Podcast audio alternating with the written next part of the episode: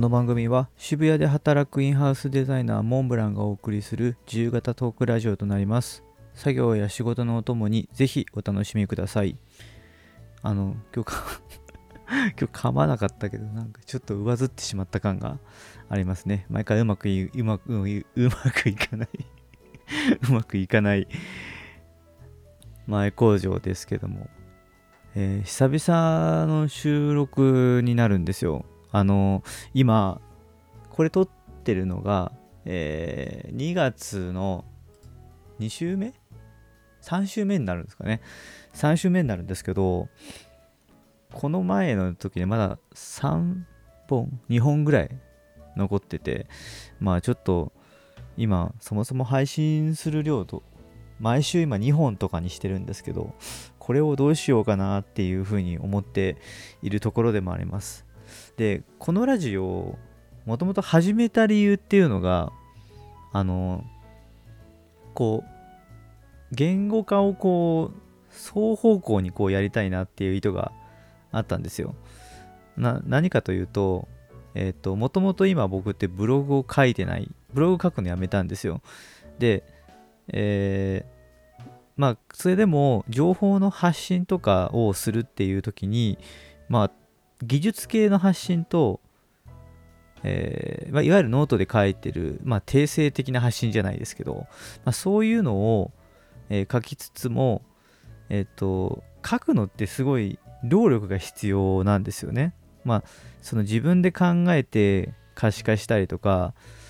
まあ、自分の頭の中で吐き出すっていうところを、まあ、あの息を吐くようにできればいいんですけど、まあ、なんかそれもなんか今ちょっと個人的には限界じゃないけどっていうのが見えてきたりとかしているので、まあ、そこで、えっ、と、音声で少し、えー、アウトプットの質を下げつつもすぐにこう配信発信できるようにっていうのをやってその後にあこれいいなって思ったら、えー、その内容を文字起こしみたいな感じに、え、ノートなりっていう感ノートとかに、えーと発信していこうと思ってるんですよ。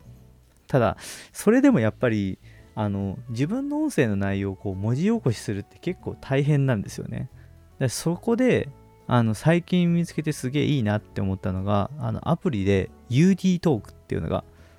あったのでそれをちょっと今日ご紹介しようと思ってます。であの文字起こしっていうこと自体は実際だとなんか Apple のメモアプリとの音声に、まあ、メモアプリに限った話じゃないですけど Apple の音声入力だったりとか、あとちょっと前だと Google ドキュメントのこう音声入力がいいよっていうのも結構記事とかに見かけてたんですけども、実際僕も使ってたんですよ。使ってたんですけど、何個かちょっと、あの、つまずきポイントがあったんですね。っていうのが、あの、主に、なんだっけな。あ、そうそう。えっ、ー、と、どちらも起こりうることが1個あってそれが、えー、途中で止まってしまうっていうのが一つあります。これメモアプリでも Google ドキュメントの音声入力でもそうなんですけど確か Google ドキュメントの方は、えーと、無音の無音の時間が何秒間かあると止まるっていうのとあと音声を認識してても多分5分ぐらいで消えちゃうのかなっていうのがあるのとあと Apple のメモアプリについては、もうこれも多分喋ってても3分4分ぐらいで切れちゃうんですよね。それがすごいフラストレーションになってるっていうのが一つと、えっと、これはちょっと僕も全部検証してないんですけども、Google ドキュメントは、えっと、あくまでその場で喋ってる人間の声しか認識できないっぽいんですよ。で、僕が一番やりたかったのは、えっと、例えばここの今こうやって収録している現場の音声を音声認識で読み込むのではなくて後から編集した音声要はそれこそ、えーと、今この内容ってポッドキャストで発信してるわけなんですけどこのポッドキャストに配信した後の音声を、えー、文字起こしで収録したいっていうのもあるんですよね。ただなぜか Google ドキュメントはそれを多分ノイズか雑音かに判別しちゃうのか全然読み込んでくれないんですよ。でこれを、えーと、全部解決してくれたのが、えーと、今回紹介している UD トークっていうアプリなんですね。この UD トークっていうのが、えー、まあ翻訳機でもあるんですけどもまず一番大きいところが、えー、と1回、えー、録音を開始したら録音を止めるまでずっと文字あの文字起こしというか認識してくれているっていうところです実は今今ここも今 UD トークを使って認識しているんですけどあ音声認識音声録音して文字起こししてもらっているんですけど今あのこういう感じ今だいたい多分5分かそれぐらい経ってるんですけど止めない限りはずっと読み込んでくれるっていうのが一つとあとは結構これ意外と面白いなと思ったのがえっとこうやって文字文字を入文字を認識している最中でも、えー、特定の段落を自分で編集ができるんですよ。これ確か Google ドキュメントは確かできるんですけど少なくとも Apple の音声認識のやつではできないですよね。Apple の音声認識のやつっていうのが、えっ、ー、と、キーボードの補助の能力、補助の効果が近いので、えっ、ー、と、それを、えー、キーボードで入力しようとすると、そもそもキーボードを変えないといけないっていう問題が生じて、え編集ができないっていう状態になります。まあ、具体的に言えば、具体的な方法で言うと、一回音声入力を止めて編集しないといけないっていう風になっちゃうんですね。ただ UD トークの場合は、えっと、今これ話してる内容を全部地続きにしてるんじゃなくてなんかトークの内容をこうカット何カット何カットって行数に分けてくれてるんですよねなのでそこの、えー、選択したい編集したい行っていうのをタップして、えー、文字の編集ができるようになっていますだからやっぱどうしても音声入力ってあくまで補助している効果に近いのでどうしてもなんだろう、あの、誤字があるんですよ。まあ、でもこれって多分何においてもしょうがないんですけど、だからそのを、えーと、即時に直さないとちょっと後で聞いても間違えちゃうとか違って聞こえちゃうなっていう時はここの状態で編集することができますでしかもえっ、ー、と書き出しの種類も選べるんですね。純粋なプレーンテキストもできれば CSV も確かできるのかな？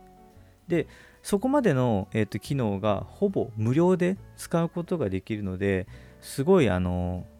最近よく使うようになりました。実は、えっと、最近書いた、えっと、名刺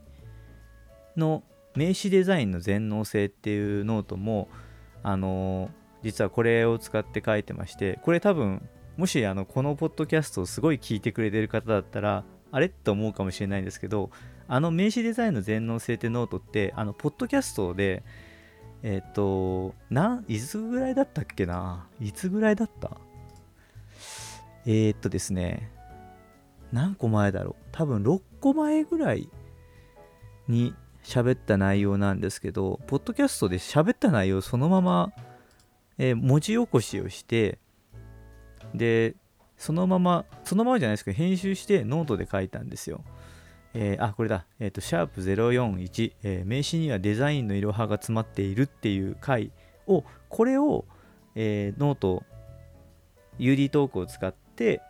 え、書き出しています。まあ、どうやったかっていうと、さっきお話ししたような感じで、えっ、と、僕はあの、古い iPhone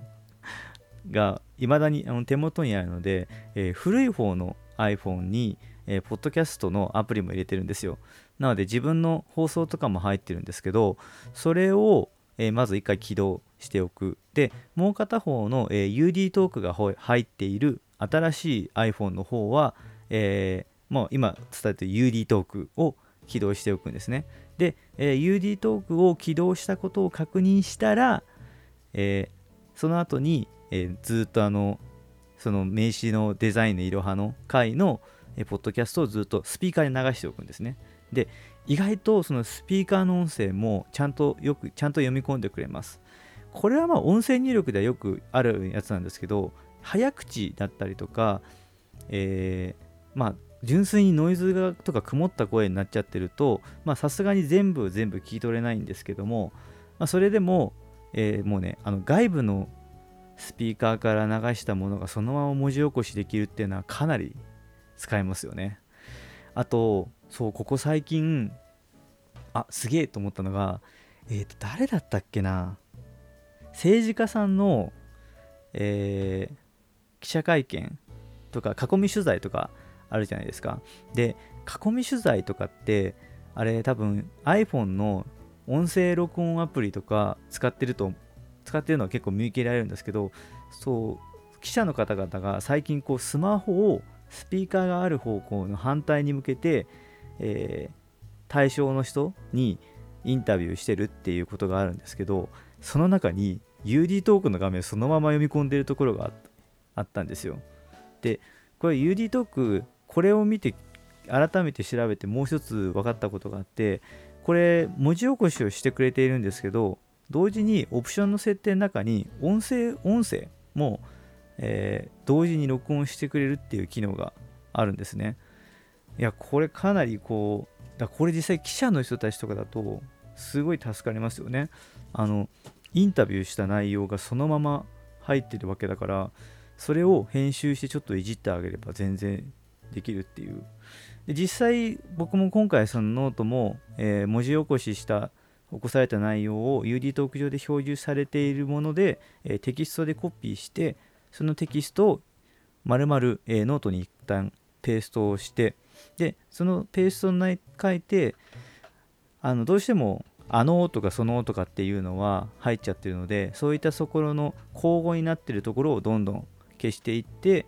でそのまとまってきた内容をこう調整しつつあここはこのグループにした方がいいなっていう形でノートで読みやすい仕様に落とし込んでいくっていうので結構書きました。大体どうだっけな。1500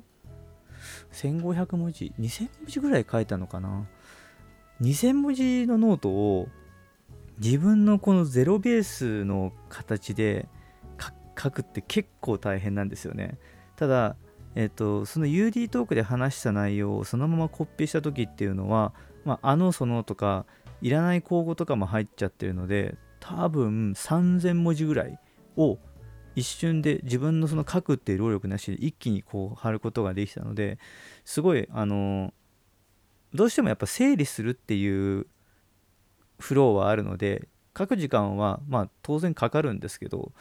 ああまりその